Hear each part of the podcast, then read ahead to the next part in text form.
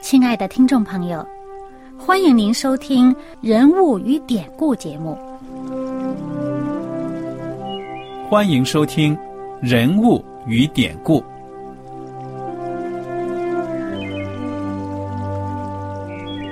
听众朋友们，当你读圣经的时候，不知道有没有过这样的想法？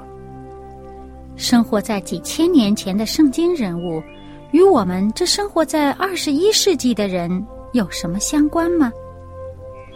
那些古时候缔造了历史的伟人们，只是些令我们感叹而望尘莫及的对象吗？那些败坏了品德的小人和有负圣托的失败者，难道只是为了让我们嗤之以鼻吗？在这个人物与典故的节目里，我和小燕将与大家一起，通过圣经中的人物和他们的事迹，看看我们能从他们的故事中得到哪些启发，以便用正确的态度来对待我们每天所面对的生活和挑战，共同奔走天国的旅程。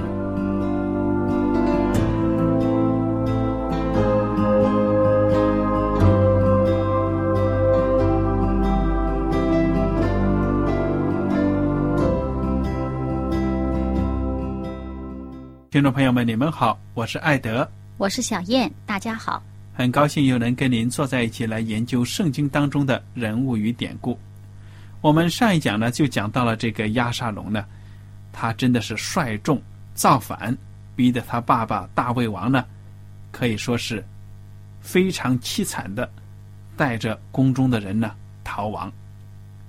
小燕，关于上一讲。我们所讲的这些故事，你还有什么要补充的吗？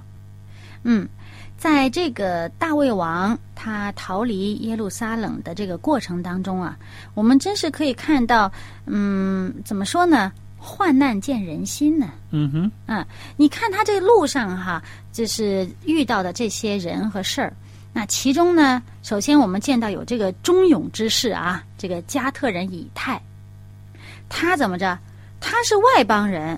他逃到耶路撒冷的，本来呢，他可以平安无事。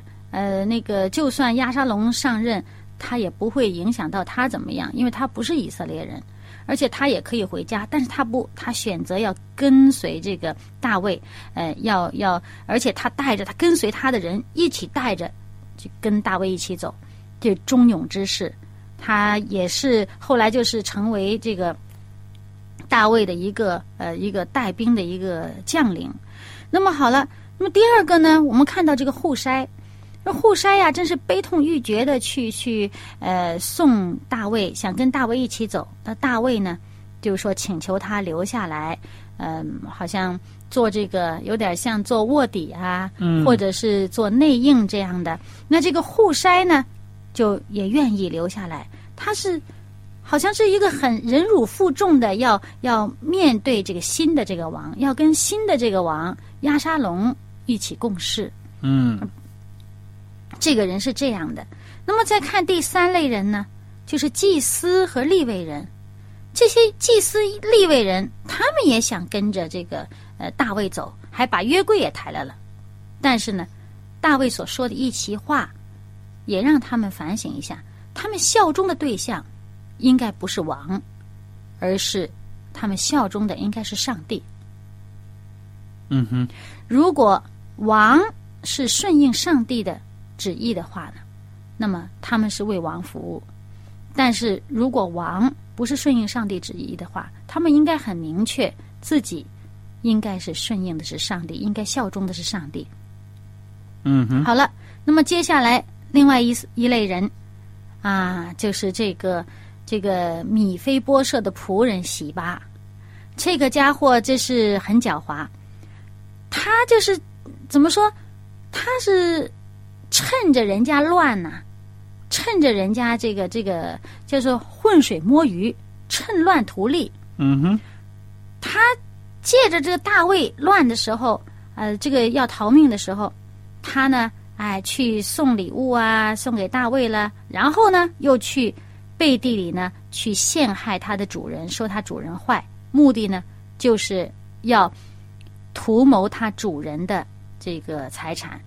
嗯这个，那么接下来呢，又看到另外一个，在第十六章也看到另外一个叫做世美，这个家伙呢就是幸灾乐祸，啊，他看到这个大卫呢灰溜溜的，好像这个真是丧家之犬一样的，他就真是又咒骂呀，又扔石头啊，那见到人家不反驳，人家也不跟他对抗，哎，他这更是骂的欢啊，骂的过瘾。就是什么话他都骂，不实不一些不实之词他都骂得出口。哎，这幸灾乐祸的。虽然当时呢，你看他言辞骂的非常的难听，但是我觉得呢，其实也有事实，对不对呀？我想可能也正好说到了大卫他的内疚的那种痛处了。他也觉得，哎呀，任由他骂吧，说不定还真的是上帝借他的口骂我一顿。对，因为他说他这个儿子造反，他是自取其祸。他说，哼，而且说你是流人血的人，他也杀了不少人呢。对，所以大卫可能想到，在这个时候，哎呀，真的是刀柄也要落在我身上了。嗯，不过这世美的心态，世美说出这些话的心态，他是幸灾乐祸的心态。对呀，必定啊，他人家大卫是上帝拣选的王，对不对？对，不是你这样。这样子骂的狗血喷头啊！这是。嗯，那么另外一类呢人呢，就是这个谋士亚西多福，这倒戈相向啊。那么我们今天呢，又会看到这个在十七章，这个十七章一开始就讲到了亚西多福所出的主意了。嗯嗯，这个艾德跟我们讲讲。好，亚西多夫呢就对亚沙龙说了：“求你准我挑选一万两千人。”今夜我就起身追赶大卫，趁他疲乏手软，我忽然追上他，使他惊慌，跟随他的民必都逃跑，我就单杀王一人，使众民都归顺你。你所寻找的人既然死了，众民就如已经归顺你，这样也都平安无事了。你看这亚西多福呢，自告奋勇要带兵呢去把王给杀了。嗯。其实你说，好像这事儿是不是有点蹊跷哈？他本来可是大卫的谋士啊，嗯哼，而且他往往出的那个主意都蛮高明的。而且他这个主意是很高的，你从后面你就看得出来，他掐的这个时间呢正准呢。对呀，他这主意真是很高明的。而且呢，怎么说呢？你我们觉得蹊跷的是什么呢？就是他本来他是大卫的谋士，而且呢还有什么？他的这个儿子，圣经上讲了，他这儿子呢叫以莲，这是大卫的勇士之一呀，这几个这个几个勇士之一。那么我们看得到这个亚西多福，他怎么会？哎，这父子俩人本来都是效忠大卫的，怎么这时候倒戈相向，还这么死心塌地哈？而且呢，你看他并不是说想要呃这个国家大乱呐，死很多人。他只是说，我我只要把这个王一个人，呃，拿了他的命，这个国家既然没有没有你的对手了，那也就国泰民安了。嗯。那么亚沙龙和以色列的长老听了都说：“好，好，好，好主意。”哎，你看这里提到以色列的长老很多哎，我怀疑这个大卫真的是在晚年的时候，在这。日子好过的时候，他真的是脱离百姓了。他可能有些糊涂。百姓真的是觉得跟着他没意思了。现在亚沙龙这么英俊又能干，认定了。没有什么政绩表现出来，让百姓心服哈。对呀。嗯。好了，那么亚沙龙呢，就又问户筛这个人。户筛就是这个呃卧底的，哎，大卫的亲信，就说亚西多夫这主意怎么样啊？没想到户筛呢，就说这个亚西多夫的坏话了，因为圣经说呢，是上帝要借着户筛的口呢，败坏亚西多德的计谋。嗯，也是应验了大卫王的祷告，对不对呀？嗯，他呢就跟这个亚西多福，他就跟这个亚沙龙说，他说亚西多福这次所定的这个谋啊，不善，馊主意。说了，你要知道啊，你的父亲和跟随他的那些人可是大能的勇士啊！你把他们逼急了，他们回过头来还是很凶的呀。不行不行，而且还说啊说你这父亲呢是战士，他会躲呀，他会藏啊。对呀，嗯，你到时候杀不着他，万一我们这边的人先有人死了，怎么办？嗯先有人死了，到时候那个其他的人就更害怕了。嗯哼。所以你看到这个户筛就来泼冷水了。那么亚沙龙和以色列众人怎么说呢？让他出个主意啊！他们就说了：“哎呀，这户筛的计谋是比亚西多夫的计谋更好。哎，我们看看这个户筛出了个什么计谋啊？”嗯，你读一下。那他呢就说说啊，依我之计，不如将以色列众人从但直到别是巴，如同海边的沙那么多，聚集到你这边来。那你也亲自率领他们出战，这样我们在何处遇见他，就下到他那里，如同露水下在地上一般，连他带跟随他的人一个也不留下。嗯哼，他若进了哪一个座城，以色列众人也带绳子去将那城拉到河里，甚至连一块小石头都不剩下。嗯哼，你看这个话说的，是是挺夸张，但是夸张的来呢，就是真是你看到这个亚沙龙的反应啊，亚沙龙和以色列众人说。啊，这个互筛的计谋比亚西多福的计谋更好。对了，这 这两个计谋有啥不同呢？亚西多福的计谋呢是精兵快追猛打，就杀一个。对了，而且呢，突出的就是在速度快、规模小。嗯，但是这个出的主意呢是大规模的战争，我们就轰轰烈烈的追。那等你把这些人招齐了，大卫早就逃得远远的，对不对呀？啊，他不但说轰轰烈烈的追啊，为什么那些人会认为他这个这个好呢？你看他说，哇，这个像海沙一样那么多，而且说他如果躲到城里，咱就把那城都拉到河里边，拉到那个、呃、河里边去，连个小石头都不留下。你看这个话呀，夸张到呢，让人感觉到这是一种好像很浮夸的一种一种表述的方法，好像，哎，但是亚沙龙这听得挺入耳。证明这个人呢、啊，还好大喜功嗯哼，啊，不踏实，这好大喜功。那么他这样做呢，这个呃户筛说这话正中这个呃是亚沙龙这好大喜功的这个心。哎，你看我多威风！我一亲自出战哈、率领这些如海沙一般多的这些人，哇！你看最后我就多么辉煌的成就啊！也做大英雄了，因为。那我爹本来不是英雄吗？人家说他是英雄吗？啊，现在我比他更英雄。他就是这话就中了亚沙龙的这个心态。嗯哼。结果呢？这个亚沙龙呢就取消了这个亚西多福的计谋。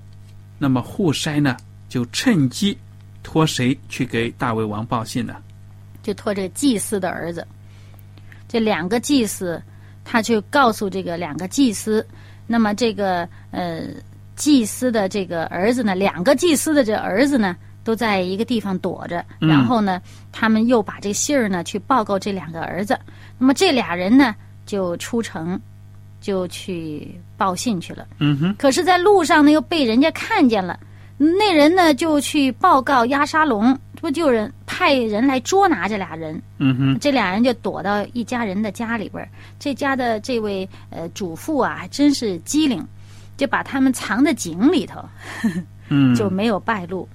那么等到这个追兵走了，那么这两个人就从井里上来，就跑到这个呃这约旦河边上就去报信儿去了。嗯哼，这亚西多福看到他的这个计谋被轻视了，心里面也是郁郁不。不乐呀，对不对呀？嗯，后来就骑着驴回到本城，回到家写了封遗书，就上吊自杀了。哎，其实你说这下场真的是 很可惜啊、啊，跟一条狗差不多。其实我觉得这个亚西多福啊，人家说这个站错一条船啊，呵呵嗯 人家可能说他是投错了主子啊，站错了船。但是呢，我是觉得他真是很可惜。你说他是不是很？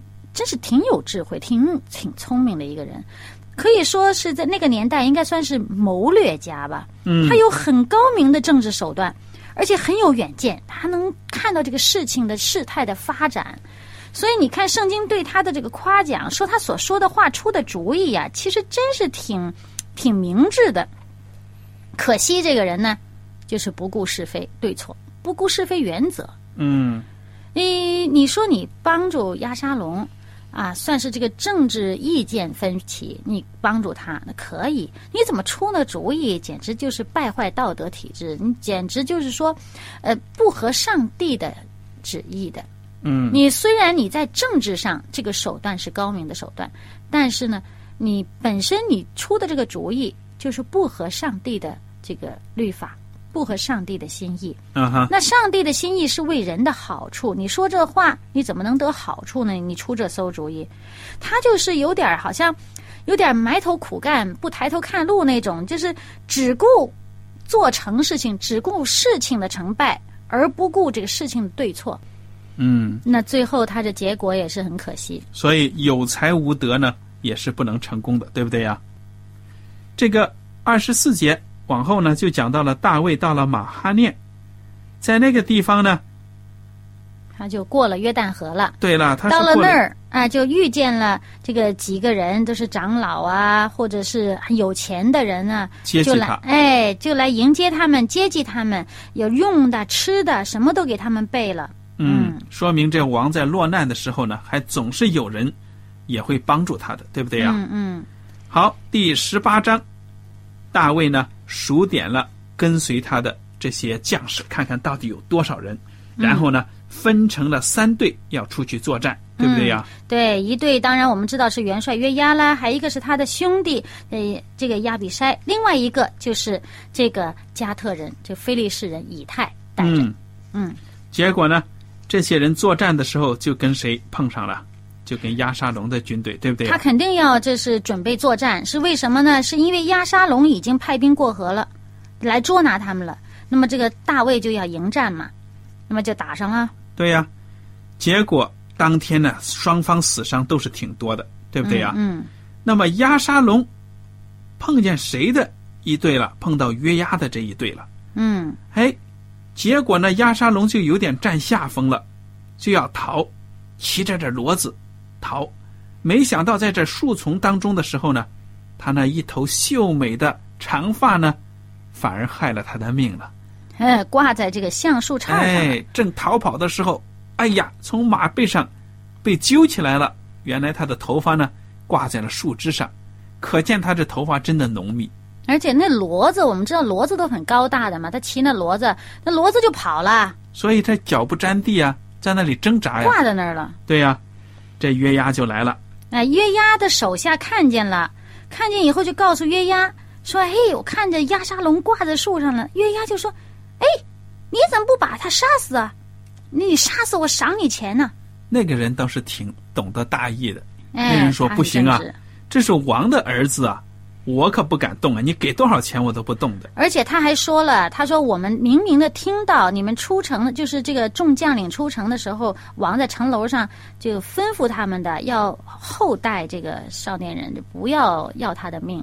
对呀、他说：“你到时候如果我要了他的性命，到时候你自己，你说不定邀功请赏，把我给害了，对不对呀、那肯定你王怪罪下来，怪罪下来，他就肯定没命了嘛。他说：那到时候你自己都会以我为敌，因为王吩咐你的嘛。嗯，这约押一听了，说：“哼，我自己来。”就带着一伙人呢，十几个少年人，来到这树下。这个约押就拿着短枪呢，就一枪就刺透了亚撒龙的心。其他的这些少年人也是围着他，可能刀棒齐下，就把亚沙龙给杀死了。哇，你说这个亚沙龙也是英俊少年，一代英雄，就这样子呢，也死在了这个树丛里。偏偏就是他这一头引以自豪的、众人都羡慕的头发呢，成了他的致命的弱点，对不对呀、而且他死的时候呢，也只不过是在这林子里挖了一个坑，啊、就把他给扔到坑里边，然后石头一堆，嗯，就算是葬了。对呀、那你说这大卫王听说亚沙龙被杀死了，什么反应啊？哎呀，痛不欲绝啊！对呀、那些人呢还以为王听了这个消息呢，可能会奖赏他们啊，很高兴啊。没想到王真的是很痛心，很痛心。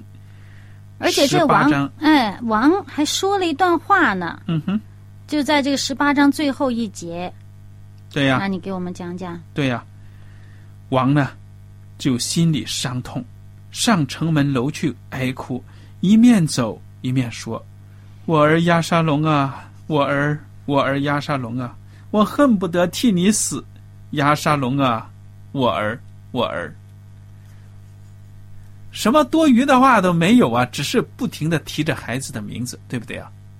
我记得这个在西方还有专门有这个很有名的歌剧，就是讲押沙龙的死。其实这几句话呢，也成了一个经典的。我儿，我儿啊，他说：“我恨不得替你死啊！”嗯，你说这压沙龙的，在这个父母作为父母的来讲，从父母的这个位置上来想，这孩子那得多坏呀、这孩子嗯，这么坏一孩子，你杀兄弟，又又又造反，又什么的，哎，但是呢，他爸说：“我恨不得替你死。”嗯你，说他这什么心态？对呀、那这是很痛心。我想他肯定就是说反省自己这个这个过去的这个教孩子啊，这一他肯定也会觉得这个压沙龙到现在这一步，我多少有责任。嗯哼，他以前没有，首先没有教养好儿子，对呀、然后呢，在孩子犯错的时候，没有给他一个清楚的一个警戒，一个一个一个一个处罚。这个自己做事这个优柔寡断，也可能造成这孩子姑息养奸，造成现在这个他胆大妄为，做出这样的事情。嗯，而且呢，而且他在这里面，我们看到这句话啊，有时候也想到这个父母的心肠啊。你说他说这孩子多坏，尽管他坏，我还是，你说这个亲情有时候就是这个样啊。对呀、做了多少坏事，最后呢，做父母的还是愿意，就是谅解，愿意原谅他，只要他回头改过，我还是深爱他的。这一点呢，就是我们想到了我们的天赋上帝。对呀、我们说是上帝的儿女，我们犯了多少的罪，嗯，做了多少的错啊？上帝说：“我愿意替你们死。嗯。”按耶稣基督呢，真的来到这个世上呢，为你和我死。所以这里面这些话语呢，也是有预表的意义的，对不对啊？嗯，对。那他这个真是想到这主耶稣啊，他替我们死，尽管我们坏。嗯。那么，我们接下来看第十九章开头的部分呢，有人就把这些事情告诉约押了，说王为押沙龙哭泣悲哀呀。那么约押一听呢，他就进宫里面呢，进去见王。我觉得这个约押从这里看得出来呢，他也是功高自大呀。他我看他讲话毫不客气的，他进去就对不过我觉得他也是敢于直言。如果他这个话不说，这件事儿呢，还真是糟糕了。因为你想，这个百姓为他卖命呢，死了这么多人呢。你死了这么多人，是因为你自己家里内讧，因为你家里死人，你你这样弄到我们死这么多人，那他他说的这个话不是没有道理。但是王可是亲口对将士讲了，对，要饶那个年轻人一命啊，对他把这年轻人杀，但是呢你，你作为这个约押的这个角度来讲啊，他觉得这个这个年轻人留留他一命是后患，对呀、这个人该死。不过我看他是很不客气，他进去说：“你今日使你一切仆人脸面惭愧了，他们今日救了你的性命和你儿女妻妾的性命，你却爱那恨你的人，恨那爱你的人。你今日明明的不以将帅仆人为念，我今日看明，若押沙龙活着，我们都死亡，你就喜悦了。现在你当出去，对呀、现在你当出去安慰你仆人的心。我指着耶和华起誓，你若不出去，今夜必无一人与你同在一处。这祸患就比你从幼年到如今所遭的更甚。这也是带点威胁的味道，不过其实说你失了民心呢，我们都没有人给你在一起的了。其实我觉得押沙龙是急呀、替他，呃，不是亚沙龙，说错了，约押，对，这约押呢替他急呀。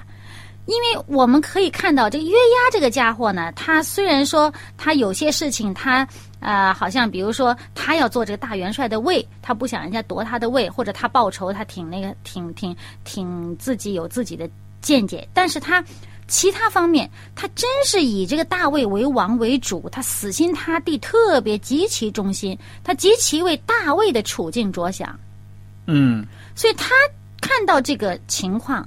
你大卫再这样下去，你为你这个儿子再痛心下去的话，你更失民心了。嗯你现在已经百姓都已经倒戈相向了，就剩下这些仆人在这儿跟从你，而你在失你这些仆人的心，你在伤他们的心。